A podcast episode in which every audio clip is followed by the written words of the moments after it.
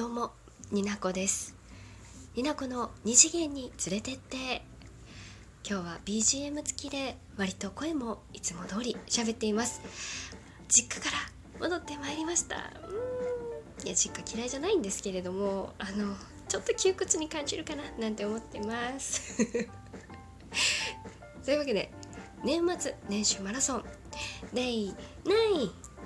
うここまで来ましたね。もう早いよ本当に。で今回のトークテーマは今年2020年やりたいことを10個具体的に挙げろってやつですね。かしこまりました。なんか一回さトークテーマ似たようなのあったけどあれはふわっとでもいいよって感じで今回のこっちなのこっちのやつはあの10個ぐらい具体的に挙げてみそって感じなのかな。わかんないけど。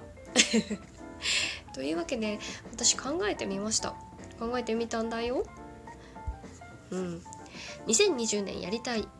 やりたい10のことでラジオトークに直結することで3つまず挙げます。まずもうこのこれが一番大事。1個目無理をせずラジオトークを続けること。定期配信でもないし毎週この日に必ず何本とかそういうことも決めてないのでね前からまあ無理はしたことはないとは思ってるんですけれどもまあキャラクター作りだったり無意識のうちにねしてしまってることもちょっとあったかなっていう部分があうんなんかなきにしもあらずってことだったんで無理はしない。まあ、ニナコという人物は私のリアル生活してる引きこもりオタの私の中の、まあ、一部ではあるけれども全てではないということをね、えー、自分に言い聞かせながら無理をせずラジオトークを続けたいと思っております。はい。これが1個目。2個目。ラジオトーク直結型なんですがこの2次元に連れてってでは欠かせない作品があります。配給大好き。配給1年前ハマってめちゃくちゃラジオトークすごいやもうプレゼン頑張ってるやつあげてるんですけど今年ね1月からアニメ始まります。作画も素晴らしい。本当に原作寄りの作画でねもうめちゃくちゃ喜んでるんですけれどもはい楽しみにしてますんでこの配給の感想トークをできるだけ毎週あげれたらいいかなと思ってますがまあ無理をしないことが第一条件になってまいりましなってまいりました、なっておりますのでまあできなかったとしたらまあ2週分感想言ったりとか、まあ、できる限り感想トークを配給に関してはやっていきたいかなって思ってます。配給がわかる方もねラジオトーカーさんでもいらっしゃると思いますし、えーと、これからね配給のタグで飛んでここられたいて タグであのこの二次元に「てててててて」っていうラジオをね初めて聞かれた方にもあのご共感だったり「分かる」とか「でも私はこう思う」とかそういうリアクションがもらえるようなちょっとねトークをね出していきたいかなと思っております。はいこれが2個目。で3個目。えっ、ー、とこれは陶器さん。今何名の陶器さんのえっ、ー、ともうなんて代名詞みたいになったトークがありますね。MSL ミュージックじゃない間違えました。マジック。マジックスクールライフっていうトウキさんの夢がきっかけでいろんなトーカーさんを、えーと、魔法学校に入学をしてもらう、まあ、魔法学科のと魔法学校の登場人物に当てはめてどういう人なのかっていうのをすごいねトウキさんがしっかりキャラクター設定をしてくれて、えーとトークを上げてくれてるんですけれどもその MSL シリーズの、えーと、相関図陶器さんを中心とした人間関係の相関図を梅塩さんが、えーと、4月去年2019年の4月の時点のものまでは開けてくださってるんですけれども今回、えー、梅塩さんと陶器さんと3人で最新版を作りたいと動いてもおりますので今年の早い段階でこれが完成できればなと思ってます。やりたいことです。私はどちらかというと計画を立てたりこうスケジューリングね同じこと言ってるわ。スケジューリングとまあまあまあまあアイディア出しっていうところにはなって直接ね作品のうんに力をどれぐらいあの目に見えて何も反映されるか分かんないですけど私の ビビたる力ですがあの作っていきたいなと思っております。で、えー、この3つがラジオトークに直結するやりたいこと。で脱引きこもりっていうところで、えー、4つ目九州を2回は出ましょうになこさんそして人に会いましょう2回は出ましょうね最低。USJ とか東京とか北海道とか遠くまで行くならね行きたいとこはめちゃくちゃあるじゃないですか。まあ金との相談にもなりますしあのね100%行きたいところに行けるわけではないですがせめて九州2回ぐらい1年の間に出れるんじゃないかなちゃんと。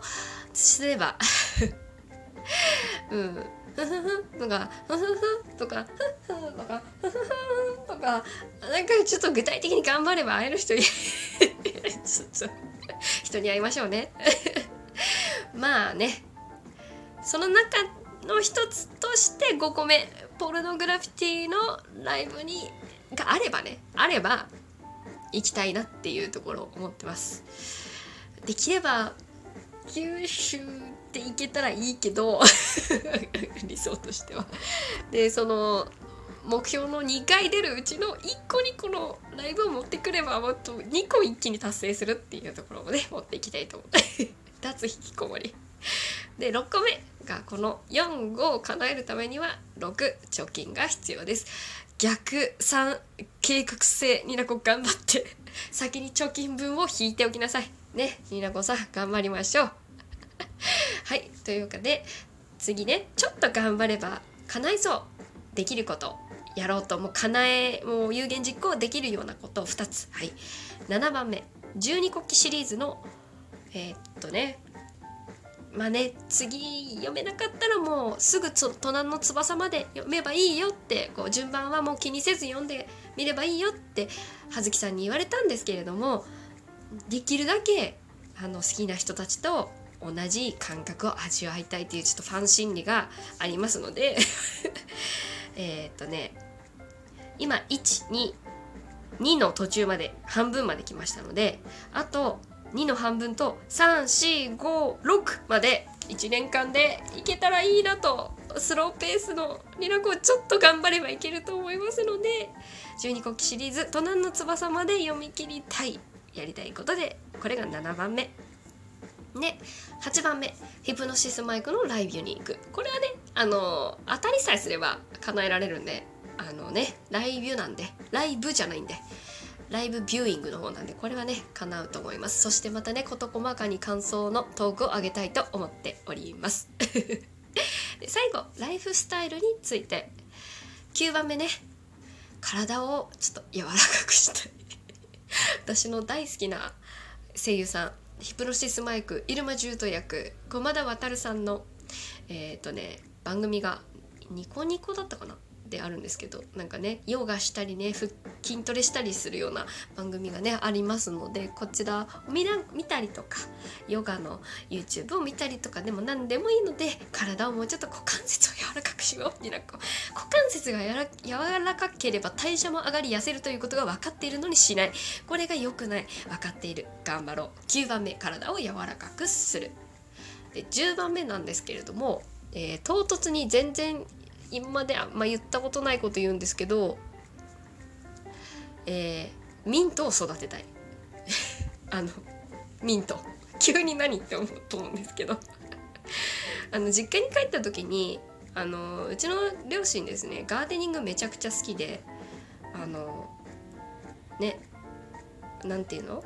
おお家のまあ、ちっちゃめですけどね畑でちっちゃい畑とかお庭でねお花育てたり食べるもの育てたりとかしてる食べるもんってもうニラとかなんかこうそういうなんかなんていう草かわかんないけど、うん、食卓に上がってくることもあるんですけれどもその中でもミント。あれアップルミントとペパーミントだったような気がするんですけどがあってそれをね摘んで洗ってミントティーにして飲ませてもらったんです。めっちゃ好き。あの実家に31に帰って31123までいましたけど毎日飲んでました。うん。毎日じゃないか。うん。3112は飲んだな。うん。めちゃくちゃいっぱい取って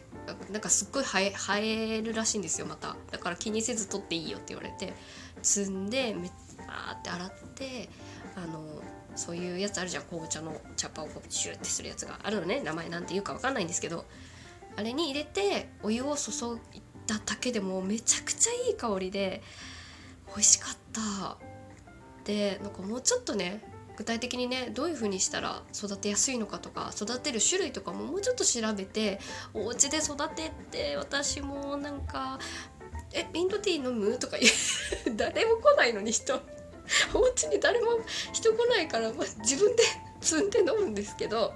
あのフレッシュなねミントをねティーにしたいと思ってるんでちょっとミントを育てたいな2020年。確か種の植えるタイミングが春先4月とかだったと思うからもうちょっとねこの冬の間に調べてまあ 親に聞くのが早いんですけど親に聞いてうんミントティーね一人で楽しみたいと思います。めっちゃ美味しかった。好きなハーブティー好きなのね、うん、でもミントティーすごい綺麗な色が出るんですよ。めちゃくちゃ美味しいので、うん、10個目に、うん、ライフスタイル。ちょっとおしゃれみたいなことになってますけど別に私自身はおしゃれじゃないんで。ただ美味しいものが好きっていうただそれだけですね、うん、ミントを育てたいっていうのがやりたいこと10個目でございました。はい。というわけでやりたいこと10個開けてまいりましたが皆さんは10個上げきりますでしょうか？私はどちらかというとあやりたいことめちゃくちゃいっぱいあるっていう中から絞っていきましたけれども具体的に出すって結構楽しいかなって思いました。うん、なんか出すだけ言うだけただだからね。うん、まあこのトークがまあ1年後自分で聞き直してああこれこんなん言ってたわって振り返られるような感じで続けていけたらなラジオトークって思ってます。では次回のラジオでお会いしましょう。になこでした。